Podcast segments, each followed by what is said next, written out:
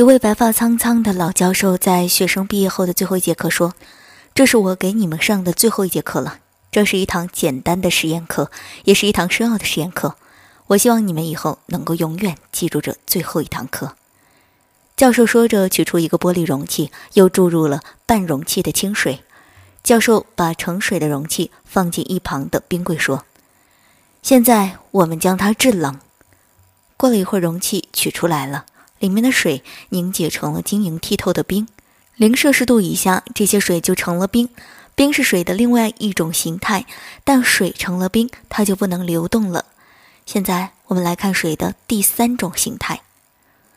教授边说边把成冰的玻璃容器放在酒精炉上，并点燃了酒精炉。过了一会儿，水渐渐融化成了水。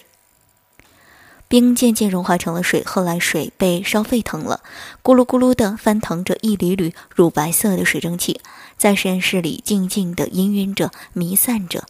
过了没多久，容器里的水蒸发干了。教授关掉酒精炉，让同学们一个个眼看玻璃容器，说：“谁能说出这些水到底哪儿去了呢？”学生盯着教授，他们不明白这最后一堂课，学识渊博的教授为什么给他们做这个简单的实验。教授看着那些不愿意回答这个问题的学生，说：“水去哪里了呢？它们蒸发进空气里，融进蓝蓝的、辽阔无边的天空。”教授微微顿了一顿，说：“你们可能都觉得这个实验太简单了，但是……”教授口气一转，严肃地说：“它并不是一个简单的实验。”教授瞅了一眼那些迷惑不解的学生，说：“水有三种状态。”人生也有三种状态，水的状态是由温度决定的，人生的状态是由自己心灵的温度决定的。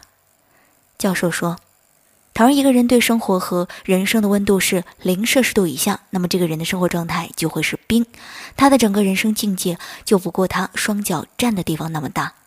假若一个人对生活和人生抱平常的心态，那么他就是一居常态下的水，他能奔流进大河、”但他永远离不开大地。假若一个人对生活和人生是百分之一一百摄氏度的炽热，那么他就会成为水蒸气，成为云朵，它将飞起来。它不仅拥有大地，还能拥有天空。它的世界和宇宙一样大。